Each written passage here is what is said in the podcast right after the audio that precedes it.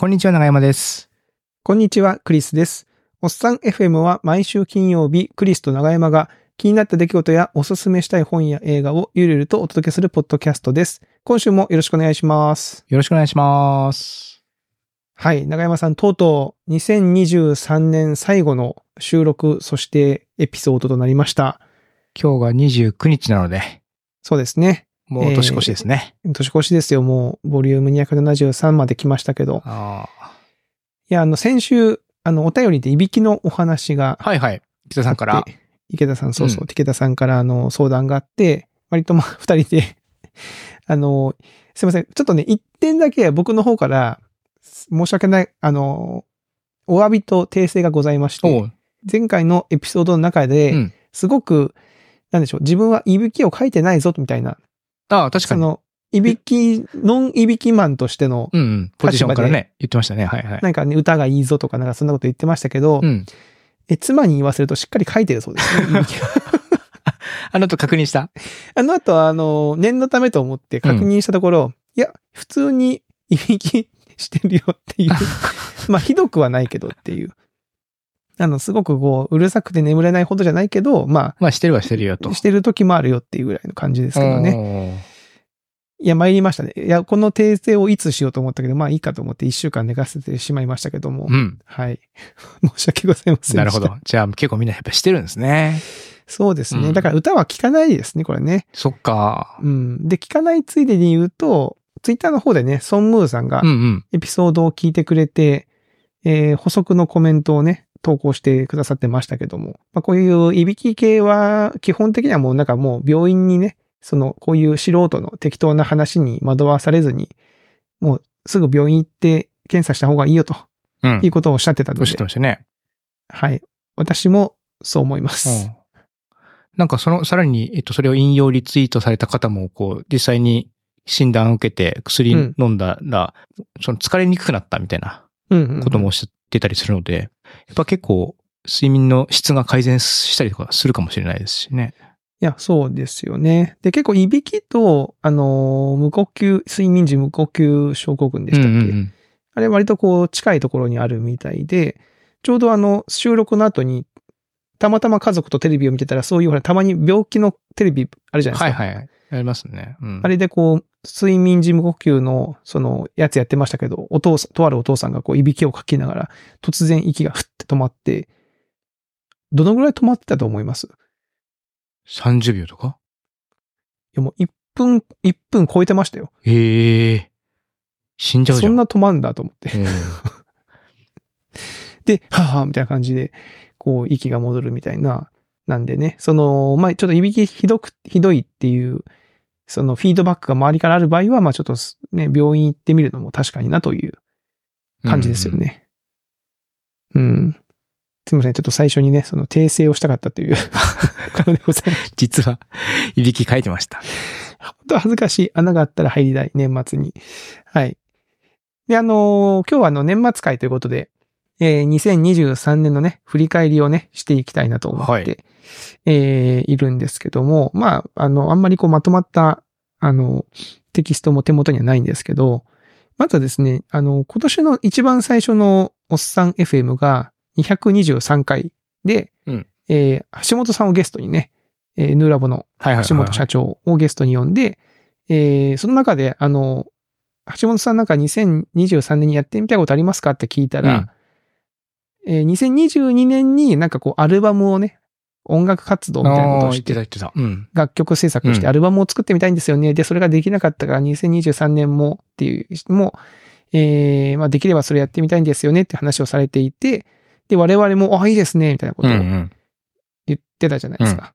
で、私もその、なんだろう、2023年はなんか音楽的なことをやりたいなっていう話をちょっと、おっさん FM とかでしてたと思うんですけど、僕はもうやっぱり2023年はこうギターをね、あの、練習を再開して、なんかおじさんバンドの活動もやったりとか、なんかギター弾いてる動画を YouTube にアップしたりっていうのができたのが個人的に良かったですかね。そうですね。音楽活動結構やってましたね。列を入れて。そうなんですよ。そうなんですよ。まあ、結構もう家にいる、いたいる日は毎日少しは触ってましたね。うん。なるべく触るようにしようと思って。で、練習して。で、なんなら長山さん、あの、うん近藤さんがやってるリッスンっていう、あの、ポッドキャストのポッドキャストサービス。あれであの、アドベントカレンダーが今年あったんですよ。リッスンアドベントカレンダーっていう、12月1日から25日まで、こう連続してみんなでこう、更新してこう、きましょうみたいな。うんで、そ、その中で、なんか、あれですね。えー、その、小田人さんという方がですね、あの、アドベントカレンダーが乾燥した、乾燥しそうなのを記念して、歌を作ろうっていう企画が裏で動いてまして。へえ。で、その小田人さんが作詞をして、で、あの、AI が作曲をして、おうおう。で、まあ、私ともう一人井上さんっていう方がギターを弾いて、えー、森珍さんって方がベースを弾いて、えー、カッパさんがドラムをやってみたいな感じでこう、分担して楽曲作ったんですよね。ん。3日ぐらいうんで。うん。それはすごい年末に良かったですよ。ええ、いいですね。楽しそう。うん。なんか、あ、僕も初めてこう、人と共作みたいな。まあそもそも曲を作ること自体ね、あの、初めての経験でしたし、うんうんこう、なんだろう。有名なアーティストがやってない自分たちがオリジナルの曲の伴奏をして、で、それが一つのファイルにまとめられて、あの、ミックスしていただいて、なんかそれなりに聞こえるようになるっていうのはすごい面白い体験でしたね。お？おそれ、うんえ、えそれぞれが作ってるってことなんですか？何曲もあるいや、一曲なんですけど、僕はギターパート。なるほど。パ、パ、パ、パートをミックスというかママスタリングしてって、一つのそうそうそう。楽曲で最初になんか、かそのデデモ、デモ版っていうことで、その仮歌というか、えー仮歌が入っていて、うんえーギターもなんでしょうね、アコースティックギターでこう、ちゃんちゃんってコードがこう、コードをこう、じゃんじゃんじゃがじゃがじゃじゃがじゃが弾いてるやつのファイルが共有されて、で、こう、歌詞とコードはこのコードです、テンポはこれですっていう情報だけが来るんで、うんじゃあギターは自分でこう、ちょっと、あまあ、アレンジってほどのアレンジでもないですけど、ね、おギターの音色を決めて、えーちょっとこういうリズムでとか、どういう、えー音を入れるっていうのを自分で考えて入れるっていう。なるほどで、。そのファイルを共有するって思った。うんはい。戻すっていう作業ですね。コラボレーションですね。うん、なんかね、面白かったですね。いいですね。なんかそんなことができたのが、あの、2000まあ、2023年僕的にはその、やっぱこう、ギター、音楽っていうのがすごく良かった一年だったかなっていう気がしますけどね。なるほど。うん。長山さんどうでした ?2023 年、ざっと振り返ってみて。2023年は、まあ、前半は自転車ですね。前前半はマウンテンバイク。なんで、なんで、あ、でっていうのは、まああれですよね。ええで、6月でうんマウンテンバイクが終わり、お6月をもってマウンテンバイクが終わり、後半はうん走ってた。って感まあじなんで、ちょうどだから、6月だから半分ぐらいのそうですね半分ぐらいのタームで、うんえーそうですね。で、真ん中で骨を折って、肋骨、肋骨じゃねえや、鎖骨を折って、それで自転車期が終わったって感じでしたけども、うん。うーん、そうです。だから体を動かすっていうことだったのかな、今年は。そうですね。うん長山さんもなんか、なんだろう、ちょっと前の自分からは考えられないぐらい運動してるみたいなことをおっしゃってましたよね。そうそう、年明け早々、元日に家族で大文字登ったりもしてるし、うん。その後、えーまあ雪山を自転車で担いで登ったりとかもしてるし、うんうんううんん。まあなんか、す結構精力的に自転車であっちこっち登ったり降りたりっていうのもしてましたね。うん。ううん。ん。その後ランニングも続いてるわそうそう。で。結局まあ、体ね、その運動習慣みたいなやつをそこでなくなってしまうっていうのもちょっともったいないなーっていうのがあって、まあ、別に多くはないんですけど、月間100キロっていうのを目標にして、それはキープしてやってますね。やってる。いや、うん僕からすると月月間100キロは相当ありますけどね。その多くないんですか？その100キロっていうのは。月間100キロっていうのは、だから前も言ったけど、村上春樹さんは300キロなんで、だから村上前も言ったけど、村上春樹さんがどのぐらいなのかが、ちょっと私にはちょっと測りかねてるんですけど。基本的に毎日10キロ走るみたいな感じですね。毎日10キロ走ると。おー僕は、ねそうですね。2、3日に1回10キロ走るみたいな感じなんで。はいはいはい。うんああ、まあじゃあ運動も。まあ、お互いにじゃあ、こうなんか2023年は新しい、こそうですう、ね。ことにチャレンジできたっていう年なんですかね。なんか、まあ自転車でも知り合いが増えたし、うん。えっ、と、走るようになってから、その、まあインターネット上で知ってたひ人でも走る趣味を持ってるっていうことが分かって、ストラバっていううんその記録アプ、き記録したり交流ができるようなアプリがあって、うんそれでなんか以前よりもその趣味の部分で親しくなったりとかっていう方もいらっしゃるし、うんうんうん。なんか、そうですね、趣味を通して人間関係も変わったりとかもしたから、その辺もやっぱり嬉しいです。まあ、クリスさんの音楽もそうじゃないですか。確かに。ね。うん。その音楽っていうのを通して新しい人と出会って、まあ、出会ったこう交流したりとか、う。うんん。それ楽しかった一緒に、ですね。まあなんか一緒に走るっていうのもしたし、うん。確かに。なんかこう、大人になって友達が増えた一年だったなっていう気がしますね。友達と言える、まあ、まあ、もちろん僕よりかも年上の人もいますし、なんでしょう、こう、ね、私の方から一方的にと、まあ、思ったんですよ。もう、友達ってもう自分から思うだけでいいんだなっていう。そうですね。うんうん。相手が僕のことを友達って思ってなくても、僕が友達って思ってりゃいいんだなっていうことに、あき気がついたじゃないですけど。それはそうですよね。うんなかなかね、これ、俺たちは友達なんだろうかとかね。ついついこう、定義に迷ってしまうことがありますけども、うんうん。一方通行でいいと思いますけどね。別にそれはそうですね。自分の定義で十分なのかなと。そうそうそう。うん。うん。これで、まあ、向こうが友達じゃないですよって言われたら、まあ、それは、それはそれでまたその相手の感覚っていうことなので。まあそうそうそうそう。ありますかね。はい。で、まあ、その、まあ、よくある話で、2023年買ってよかったものみたいなのがあると思うんですけど。買ってよかったもの。はい。はい。まあ、僕からまあ、さっといくと、その、ギターね、ギターは、あのもう前も言ったっけ？今年でしたっけ？あれ今年ですよああ、そ。っか。2月ぐらい ?1 月、1月、2月ぐらい？その辺ですね。うんうん。えー、年明け早々ぐらいに買って、あの、お値段もね、言って、まあ、20万ぐらいのギター買いましたけど、でも、これはもうこんだけ投資したんだから使わなきゃっていうのもありましたし、うんうん結構弾いたんで、僕はまあ、すごく満足してますかね。これは良かった。いいですね。うん、全然後悔はないという感じですね。うん。うん。で、あともう一個は、これはあの、長山さんが関係者なんで、ちゃんとこれはあの、長山さんが関係してるんですよって言っとかないとね、あの、ステマになるっていう話があるんで言っときますけど、マグロ漁船の靴下ね、あ、まあ、僕がやってる作業っていう。作業が出してるやつ。はいうんそうそうそう。あれよかったですか？超良かった。あの後買い足してますもん。あ、マジ僕ですか？家族分。ありがたい今家族全員履いてますよ。ありがたいですね。あれめっちゃ良くて、家の中でも履いてるし、毎日。うんあの、最近またあの、少年野球を外でやるときにも、寒いんですよね、外ね。うん。まあ、寒いですね、今ね。うん。でも、あれあると足元が、まあ、そこまで寒くならなくて、むむしろこう、なんかあ、暖かさがこう、キープされるんで、すごくいいです。よかったです。ありがとうございました。あれはよかったね。うん。まあ、パッと言えるのはこの二つって感じですかね。ギターと。長山さんどうですか？なんか買ってよかったものありました？僕はまあ、あの、ルナサンダルっていうサンダルを買って、それで走るようになったんですけども、そのサンダルは、すごくなんか僕の中で、エポックメイキングというか、はいはい。最初ね、まあ、二宮さんって、おっさん FM のゲストに出ていただいて、まあなんかその走るってことについて話してもらった中でもう聞いたんですけども、サンダルで走るってどうなのかなってちょっとうっすら思ってたんですが、うん実際に走ると全然こう、体験が違う、普通に走ってるのと。うんなんで、こう地面との対話してる感じっていうのがね、あるんですよ。大げさに言うと。ある、あるんですか？やっぱりこう、地面と走ってて、なんかこう、楽しい、あの、足の方から楽しいって感じになってくるんですよね。で、そんでなんで、僕はそもそもね、ジョギングとかランニングとかが走ったりするのそんなに好きじゃなかった人が、うんそんな経験をするっていう、したので、非常にこうんううんエポックメイキングというかね、印象的な道道具というか、う。うんん、ことでしたね。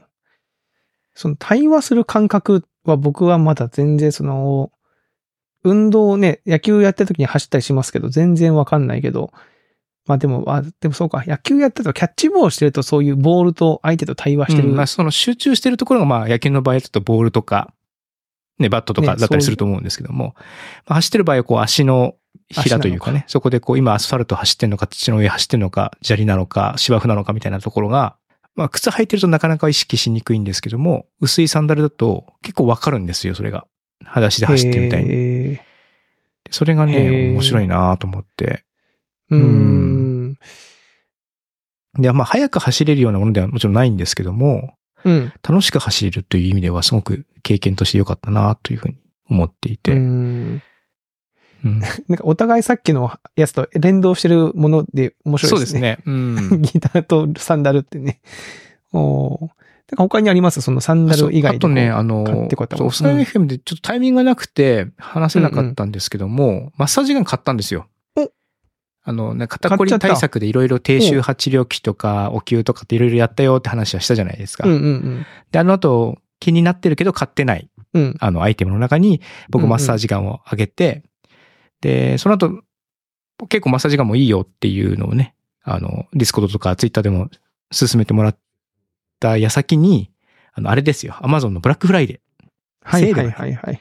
あって、はいはいまあ、ちょっと安くなってたから、買ってみようと思って、買ったんですね。何を買ったかというと、えーうんマイトレックスリバイブミニっていうやつですね。マイトレマイックス。トレックス。マトリックスっぽいですね。うん、マイトレックス。で、まあ、スポーツメディカルっていうところが作ってる、まあ、国内のメーカーさんなんですかね。が作ってるマッサージガンの方を、ちょっと安くなってたんで、これを買いました。で、まあ、最初、まあ、その、いわゆるね、マッサージ機の延長だろうなと思ってたんですけども、うん。あの、結構その振動のパワーがやっぱりちっちゃくてもすごくて、へえ。で、いいですね。これ効きますね。結構。聞きますか？うん低周波治療器もすごく良くて重宝してたんですけども、どんどん寒くなってきて、あの、ピタってつけるやつが冷たいんですよ。わかります？低周波治療器ってこう、電気を流すための電極みたいなのをピタってつけるんですけども、ああ、わかる。あのあの、シール、あの、シップ貼ってそうそう、あの表面がジェル状の物質になっていて、それうん。ペタってするの貼るのに冷たかったりとか、あと、まあ、その、例えば肩とかやりたかったら服脱がないといけないじゃないですか。なんだけど、このマッサージガンだと、まあ普通に服、うん。あの、思い立った時に服の上からピーってできるから、まあそういった意味でも気軽にできるし、非常に重宝しております。1万5千円ぐらいですかこれ。1万円ぐらい。1万5千円。ねそうそうですね。1万5千円ぐらいで。僕なんかその背中に当てられる、つけられる、ん？背中に届くようにこう棒を、スティックをす、だから拡張スティックみたいなのがあって、孫の手みたいうそそうそう。みたいな感じ。うんそれのセットで買ったんでもうちょっとするんですけども、これもつけてよかったですね。なんか肩甲骨とかにグーってこう押し当てられるので、肩こりにも結構。これサイトを見てますね。これロー、ローラですかねこれ。ああ、そうですね。あの、ローラさん？あの、うん。すごいなんか、おしゃれな感じでこうマッサージガンを当ててるけど、あ こういう感じですか？なるほどね。そうですね。僕もだからこういう感じでやってます。あ本当ですか、こういうお感じでややってるんですか？ってます。なるほどね。おーマッサージガンか。なるほどね。その、あの時買ってなかったけど買っ買って結構ね、意外に、意外にこれは良いぞと思って、なんだろう。ほぼ毎日使ってんじゃないかな。あ、そんなに？買って、から。それはなかなかいいっす。うん。それは相当いいものですよ、それは。じゃあ。おーで、まあ、妻も使ってたりとかするし、おーうんそうか、ちょっと、そう言われると、なんかすごい検討したく、そう、低周波治療器お灸もいいんだけど、うん。人、人に若干進めにくいというかね、うんうんううんん。ところがあったんですけども、これはまあ、ちょっと進めやすい。まあ値段的にはちょっと上がっちゃうんですけどね。おーなるほどね。あ、僕、いもう一個思い出しましたお。買ってよかったもの。あれですね。遠近療養メガネ。遠近療養メガネ。おうおうおう 近眼用と遠視、遠老眼用の。そうそうそうそうそう。あの、まあ、遠近療養メガネ、まあ、レンズの方ですかね。もともと、フレームはもともと持ってたフレームの中のレンズだけ変えたんで、うん。で、これ結構良かったですね。やっぱね、年末、今年後半ぐらいから、なんか結構やっぱこう、夕方ぐらいになってくると頭痛だったりとか、あと、かす、かすみとかね、疲れ目っていうんですか？こう、やっぱ来ますよね。来ます。僕も、ほら、見えなくなる。僕も病院行ったって言ったじゃないですか、眼科に。うんうんうんうん老眼ですって言われたってやつ。うんうんうん。うん。なんか来る来る。わかる。来ますよねわかります。うんいや、だからそれで、いや、なんかこれは絶対目だろうなと思って、で、まあ一応そのメガネ屋さんに行ったら、元々の僕のメガネが結構見えすぎてるって言われて、僕近視なんですよね。見えすぎてる？うん。見えすぎて困ることないんじゃないですか、でも。あの、だから近視で、そのメガネの、その矯正した後の視力が1.2あったんですよ。うんうんうん。で、この現代の私の過ごし方で1.2って結構見えすぎらしいんですね。見えすぎ。うん。見えすぎ？見え度がすぎきつすぎるっていうことで、あ、そうか。矯正の幅が大きいから疲れやすいみたいな、そういうことなんですかね。そうかな。あと、その手元がまあ見えにくい。あの、近視の人って、こう、手元を見るときにメガネ外してみるはいはいはいはい。んですよね。うんその、見えにくい。手元が、手元に焦点が合いにくいっていうのは、だその度数もきつすぎるから手元に焦点が合いにくいっていう面もあるっていうことで、だ全体的には僕その近視の部分のレンズは、その1.2から0.9か0.8ぐらいまで落として、少しこう見えなくなるような感じなんですね。はい。だから今最近だから外に行って遠く見ると、前よりかは全然見えないんですよ。ちょっとぼやぼやけるというか、そのちょっとこうぼやっとするんですけど、まあその代わり手元はすごく、で、かつその遠近両用なんてこう、下のレンズの下側の方は手元が見あの見やすい度数になってるんで、まあ疲れない。あれって、その遠近両用レンズっていうはい。一つのレンズではなく、はい。一つのレンズの中に円部分と金部分がある。あ、そうです、そうです。そういうことです。なるほど。下の方だから、あの、文字読んだりするような、その、近、近いことをするのは下側だから下の方がそうそうそうそう。下の方がその、遠視向きになってて、遠視って、まあそうだよね。老、その、ちょ老っとこう眼というかね。うん。老眼というか、向けになってるといううんレンズなんですね、あれ。うん。で、これにしてから、まあ、これね、このレンズ合う人合わない人いるらしくて、ああ、まあ、そっか、そう、そうはは。変わるからね、途中で。変わるから切り替わそうその切り替えの部分にちょうど視点を持ってっちゃうとまた面倒くさくなっちゃったりとかするわけですよね、うんきっとね。なんか慣れないと気持ち悪くなっちゃったりする人も、まあ、いるらしいんですけど、うん僕はたまたまよ結構ハマっておよかったんですけど、まあ、人によってはちょっと合わなくて、結局作ったけどかけてないよっていう人も。いるのでなるほど。まあ、人によるんですけど、僕はまあ良かったですね、これ作って。へえ。もうすごいじじむさい話になってしまった。老眼トークね。老眼トークね。うん、去年、おっさん FM で最も聞か聞かれた、Spotify ね Spotify で聞かれたエピソー老 なんでだろうね。みんな老眼気になっちゃド。うから、わかんないな。あんまりこう、音楽要素ないですけどね。Spotify で検索されるようなね。ないけどなと思ったけど。はい。まあ、そんな感じですかね。長山さんありますか？他にこう、お買ってよかったなって買ってよか。ったもの。そんなもん？そんなもんかなうーん。あの、まあ、その、パッとね、出てくるものは、うんうんうんうん。うん。まあ、そんなもんか。ちょっとまた思い出したらね、またうん。来年でも補足しますけど、はい。あとは、コンテンツ系ですね。まあ、僕は映画、小説、ドラマだと思ってきましたけど、今年見た映画の本数は、劇場に行ったのと、うんその配信のプラットフォームで見たのを合算して、私は27本見ておりました。27本。はい。これはね、月に2本ってことですか？あ、月に2本。2本以上見てる、2本ちょっとかうんな。でもこれここの数年で言うと、どんどん減っていて、去年が30、31本。うんうん。その前が43本。2020年も33本とかなんで、ん。だいぶ少ないですね。その減ってます。2019年は64本とかなってるお結構減ってますね、そう考えると。結構減ってます。うん半分ぐらいになってるかな。うん。で、まあ見たものの中で、まあ今年の自分なりのベベストというか、おはい、と時点を上げるとすると、まあちょっとすげえ悩んで、今年はね、ちょっとこうダントツっていうのはなかったんですよ。正直、自分の中では。どれも良かった。うん、どれも、まあ結構面白いものがいくつかありましたけど、うん。ズバ抜けてっていう感覚のはあんまなくて、あえてあげるとすると、憧れを超えた侍たち、世界一への記録。これはあの、侍ジャパンですね。WBC のドキュメンタリー映画。へえ。これはね、まあ良かったですね。まあその、WBC っていうイベント、そのまあ何年に1回かしかないイベントで、しかもその大谷翔平っていうその、何ですか、スター、選手がいるっていうののドキュメンタリーっていう記録映像みたいな、いう話でもすごくいいなと思いましたし、いうんうんやなんかあの、多分大谷翔平選手ってすごいこう、後々のこのスポーツ史に残る、うん。なんならあの学研のあの図鑑の一冊になるような選手だと思うんですよ。うん王貞治みたいな、中島茂雄みたいな感じで。あーなるほど、なるほど。大谷翔平って、はいはいはい。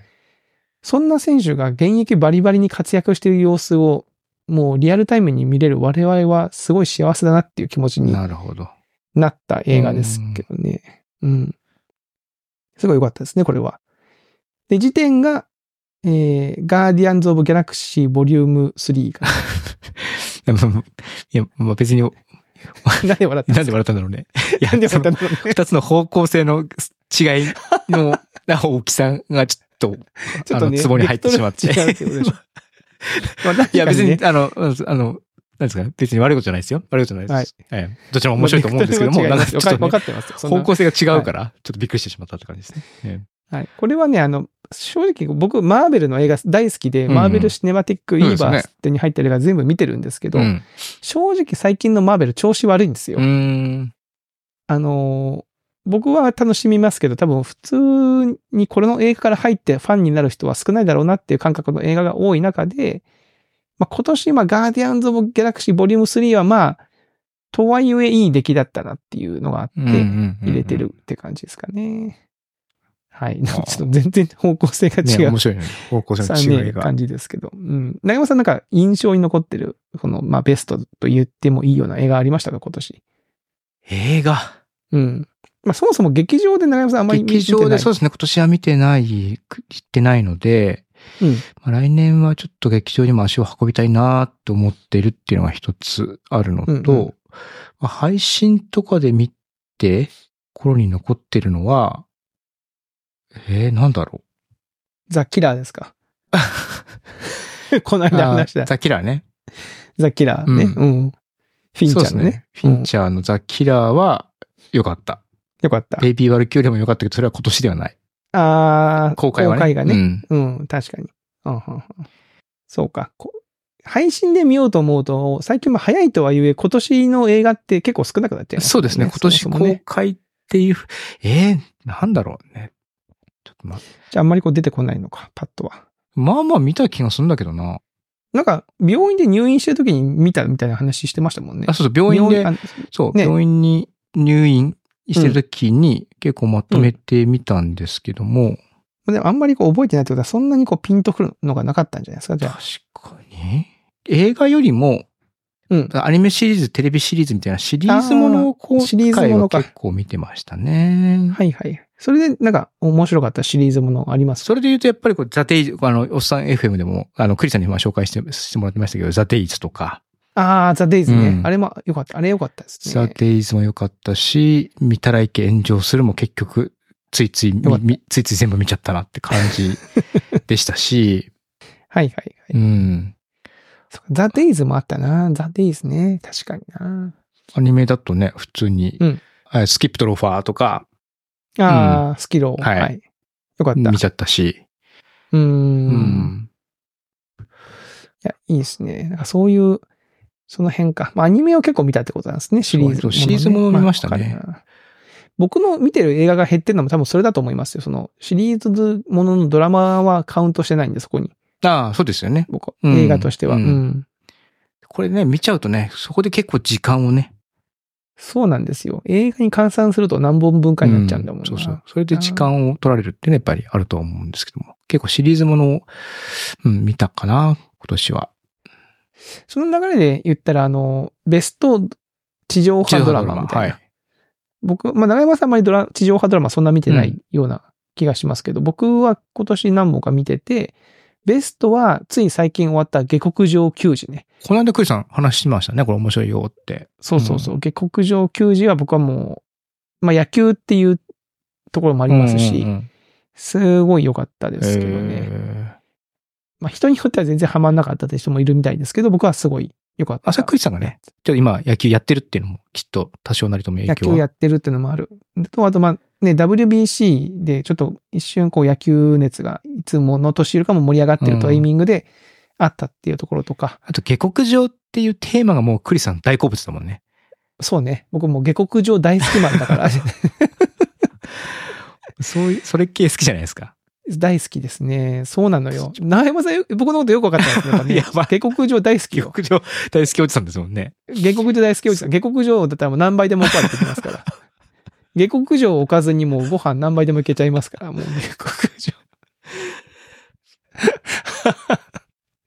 いや、そうなんですよね。じゃあ、このドラマすごい良かったのは、単純にその実話を元にしたまあドラマなんですよ、これね。うんうんあの、一般の公立の高校が、えー、なんでしょう、前、こう、前、前年までは一回戦負けの高校が甲子園に行くっていう話なんですけど、なんだろうな、こう、失敗した人が、ちゃんとこう、なんだろうな、立ち、立ち直ってじゃないけど、その一回別に人生失敗したことがあっても、ちゃんと、えー頑張れば、えーいいんだよ、みたいな。で、みんなもそうやって受け入れていこうぜ、みたいなテーマが裏に流れてたっていうところとかうん。なるほど。うん。あとね、すごい、あの、あ、これいいなと思ったのが、最終回の時に、なんか、甲子園に出た高校生たちの何年後かが最後ちょろっと描か描かれるんですよ。うんうん。で、結局その、プロになった選手って、ライバル高校の選手だけしかいなくて、一人、その、の、プロ野球に行ったの、みんななんか違う道に行ってるんですよね。うん。旅館の後を継ぐとか、うん。うんなんか近所のその営業職やってるとか、なんか友達と起業したとか、うん。で、一人はコーチになったとか。で、まあ、なんとか野球続けてる子でも、なんか社会人のえーチームに入ってますっていう感じ。うんでも、まあ結局皆さんよく高校野球とか野球やってるとプロになるみたいな、プロ野球選手になりますみたいな夢ってあるじゃなはいいですか。はいはい。でもそれが叶えられる人って本当一握りなんだけど、まあそうでも、じゃあなんでその、じゃあそれになれなかった人は、それって無駄な努力だったんですかっていうとそうじゃないよね、みたいな。うんうんそこで得られた経験だったり、その一緒のことをやった仲間たちって素晴らしいじゃんみたいなテーマもあって、もう僕も3満点の答えだなと思って、もう最高うん。下克上がまずメインディッシュだとすると、うんそういうテーマが副菜にあっても最高。この、このおお膳最高じゃんみたいな。ええドラマでしたね。よかったんですね。うんはい。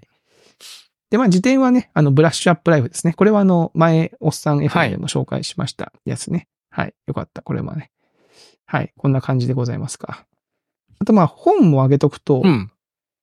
今年ね、僕、小説とか、まあ、本49冊読んでまして、この収録時点で。49年内にあともう一冊読んで50冊に載したいと思ってるんですけど、まあベスト、まあ、いろ、これもね、なんか悩んだんですけど、聞こえるって最近読んだ本が良かったですかね。聞こえる聞聞こえる。これはね、道尾修介さんってミステリー作家の方で、これあの小説短編集なんですけど、短編集のその短編の、まあ、最初が最後、もしくは中頃に QR コードが貼ってあって、うん。それを読み込むと YouTube に飛ばされて、その、そのシーンに関連する音声だったりが流れるんですよ。で、それを聞くと、その読んでいた話が180度ひっくり返ったりとか、この、ん？っていう、なんか違和感が解決したりとか、このな小説に書かれていた謎が、あーってこう、アハ体験があったりとか。するっていう小説で、なんかちょっとこうメディアミックスというか、なんかこう、新しい取り組みをしてるなっていう感じの本でしたね。はい。これ良かったですよ。面白かった。なんかまた、うん、新しい試みみたいな感じ。はい。まあ、そんなところですかね。本。本ね。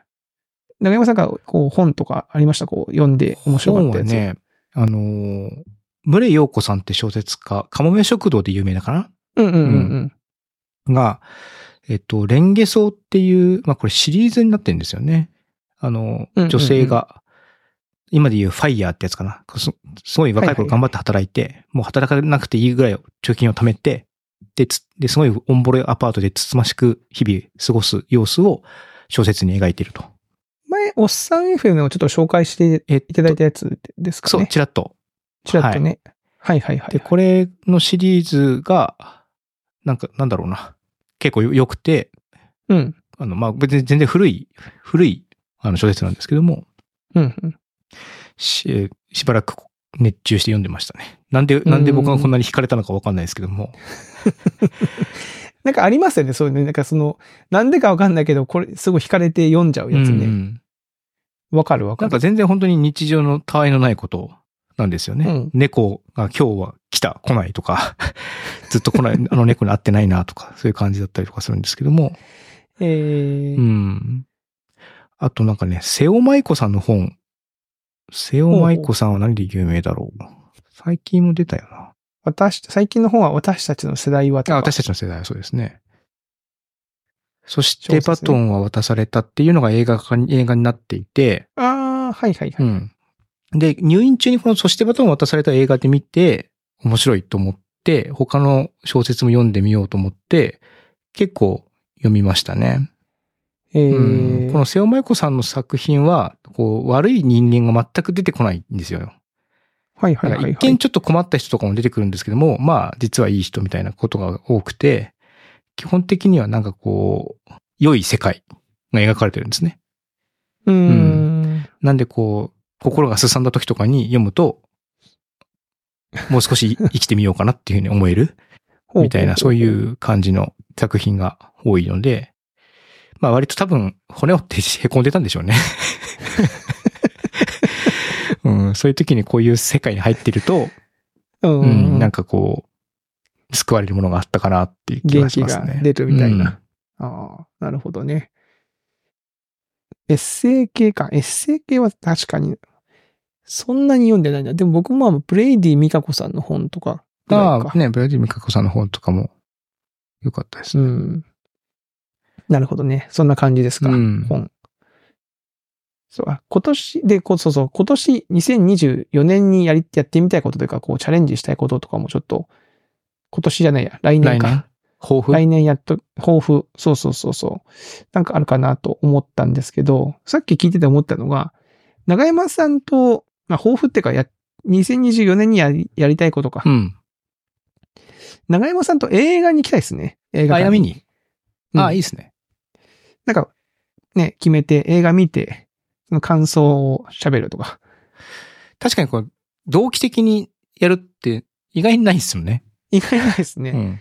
僕、長山さんと映画見たの多分、あれ、アイアム、ザ、アイアムアヒーロー一回ぐらいですか？もしかして。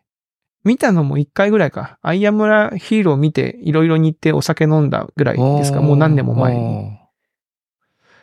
じゃあ、それを、ああ、それはいいですね、なんか見たい映画をこう決めて、ね。うん。ちょっと行ってみましょうよ。なんか2023年って、うん結構、ポッドキャストの年だったな、と思いました。あーいや、まあ僕らずっと長いことやってはいるんですけども、確かに確かに。その、自分の身の回りの人だったりとか、うんうん。が、ポッドキャストを、まあ、今年始めたわけじゃないんか、けど、なんかす、だんだんとこう、それぞれが、それぞれに影響を与えて、まあ、イベントがあったりとか、まあ、近藤さんのリスンってサービスができたりとか、そうですね。うんうんんんそういうので、こう、ポッドキャストを通じたつながりが一段と広がったような、そうですよね。そういう年だったなっていうふうに思うんですよね。確かに。なんか、確かに。去年、一昨年とかまは、割とまあ、僕、淡々とやってるというか、その、にうん。まあ、それはそれで面白いんですけども、横のつながりとかってね、そんなにこう劇的に広がるような感じじゃなかったんですけども、うん、うん今。年はなんかちょっとそういうのがあって。なんか番組の数もなんかちょっと増えたようなね。ん。まあ年々ちょっとずつ増えてはいるんですけど、2023年はすごく、あの、多かったんじゃないかなって気はしますね。なので、淘汰されないようにっていうのがやっぱり目標かな。